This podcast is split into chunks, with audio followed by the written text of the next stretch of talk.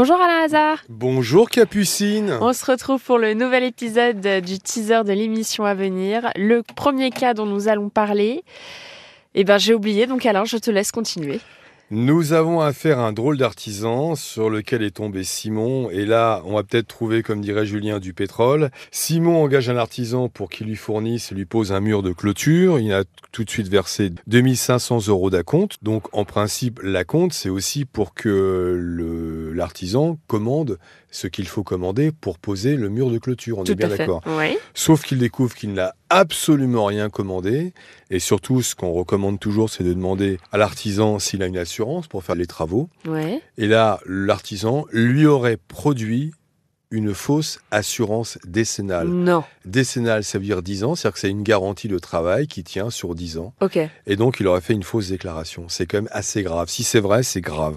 Donc on va essayer de gratter et je pense qu'on va voir monter, jaillir du pétrole. Ah bah j'ai l'impression. Très bien.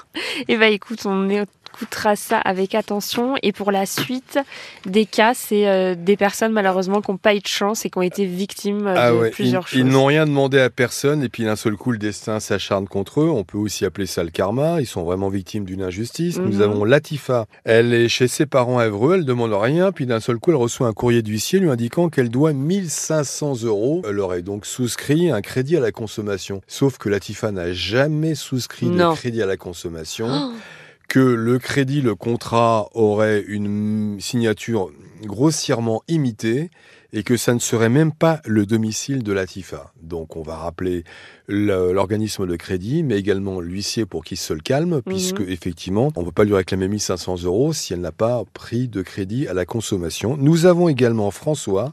Alors lui, François, il roule tranquille, ça peut arriver, ça peut m'arriver. C'est vrai que toi, tu passes actuellement. Oh, non, j'ai toujours pas mon permis, mais 2023, objectif. Donc pour l'instant, tu risques pas d'avoir une branche qui te tombe sur ta voiture. C'est ce qui est arrivé à François. Cet arbre qui était là avec ses branches avait quand même des sangles ce qui montrait bien qu'il était quand même fragile. On met pas des sangles sur tous les arbres quand ils sont en bonne santé. Non, bah clairement pas. La voiture est explosée, elle est irréparable, et quand on a ce genre de sinistre, il faut se retourner vers le département, qui dit qu'il n'a pas une obligation de moyens, que l'arbre était en bon état, pourquoi avait-il des sangles et pourquoi l'ont-ils abattu quelques jours après l'accident de notre ami François? Ah, ils ont fait disparaître la preuve. Voilà, donc pour, euh, j'ai envie de te dire, pour euh, payer, il va falloir quand même que le département nous explique pourquoi, effectivement, il n'est pas responsable de la chute des branches sur la voiture de François. On a également Odile. Alors elle, c'est quand même plus touchant. Elle a mis de l'argent de côté. Elle gagne pas beaucoup pour honorer la pierre tombale de son fils. C'était 1000 euros sur son plan d'épargne. Et figure-toi qu'on lui a piraté ces 1000 euros. Oh, et crois-moi qu'on va tout faire pour récupérer ces 1000 euros parce que pour la mémoire de son fils, il faut vraiment faire quelque chose. Eh je te remercie Alain de nous avoir expliqué tout cela et je te dis à bientôt, 9h sur RTL. À bientôt Capucine.